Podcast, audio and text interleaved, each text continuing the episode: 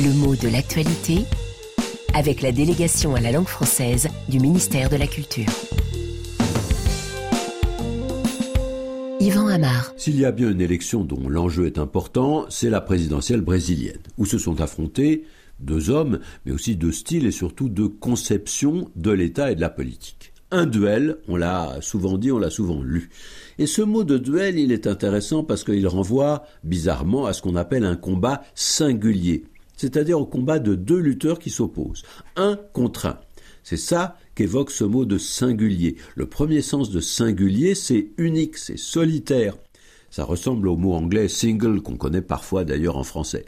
Alors on va penser que c'est bizarre, que c'est contradictoire puisqu'ils sont deux. Ah ouais, ils sont deux, mais il y en a un seul dans chaque camp. C'est ça qui compte. Hein. C'est un combat d'un contre un. Ça peut faire penser d'ailleurs à ces combats de champions, de guerriers réputés pour leur bravoure, leur force, qui représentent tout leur camp et qui évitent des morts inutiles, en même temps qu'ils sont porteurs d'une forte charge symbolique, parce qu'un seul représente le tout. Alors, dans le duel, on est deux. Bah, rapidement, on peut penser que les deux mots sont de la même famille. Deux et duel, ça se ressemble. Eh bien, c'est une erreur en tout cas, une erreur historique et chronologique. Car ce mot de duel, il vient de duellum en latin, qui est une déformation du mot bellum, qui veut dire combat ou guerre, etc. Donc aucun rapport avec toute la série des mots de, duo, etc. Enfin, aucun rapport au départ.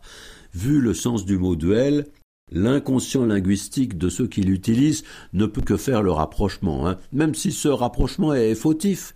Cette erreur, on l'a fait à répétition, ça a fini par remplir le mot de sa vraisemblance. C'est presque devenu une vérité, enfin presque. Mais l'histoire du mot duel, elle est pétrie de sa ressemblance avec la famille de deux.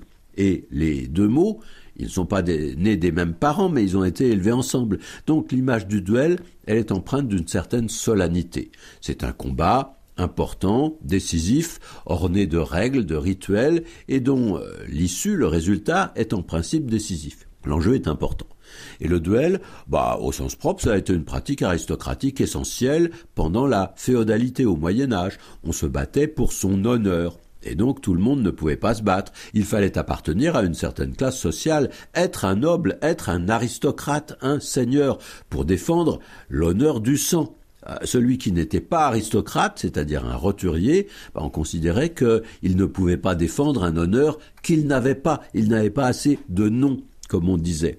Et l'interdiction des duels, qui s'affirme au XVIIe siècle, alors qu'ils sont encore fréquents en France, correspond bien à un passage historique, c'est-à-dire qu'on a quitté une idéologie féodale, moyenâgeuse, pour passer à une monarchie, certes, mais qui est plus moderne, plus centralisée, bientôt une monarchie absolue, le roi brille et règne, et les seigneurs sont d'autant moins maîtres de leur destin.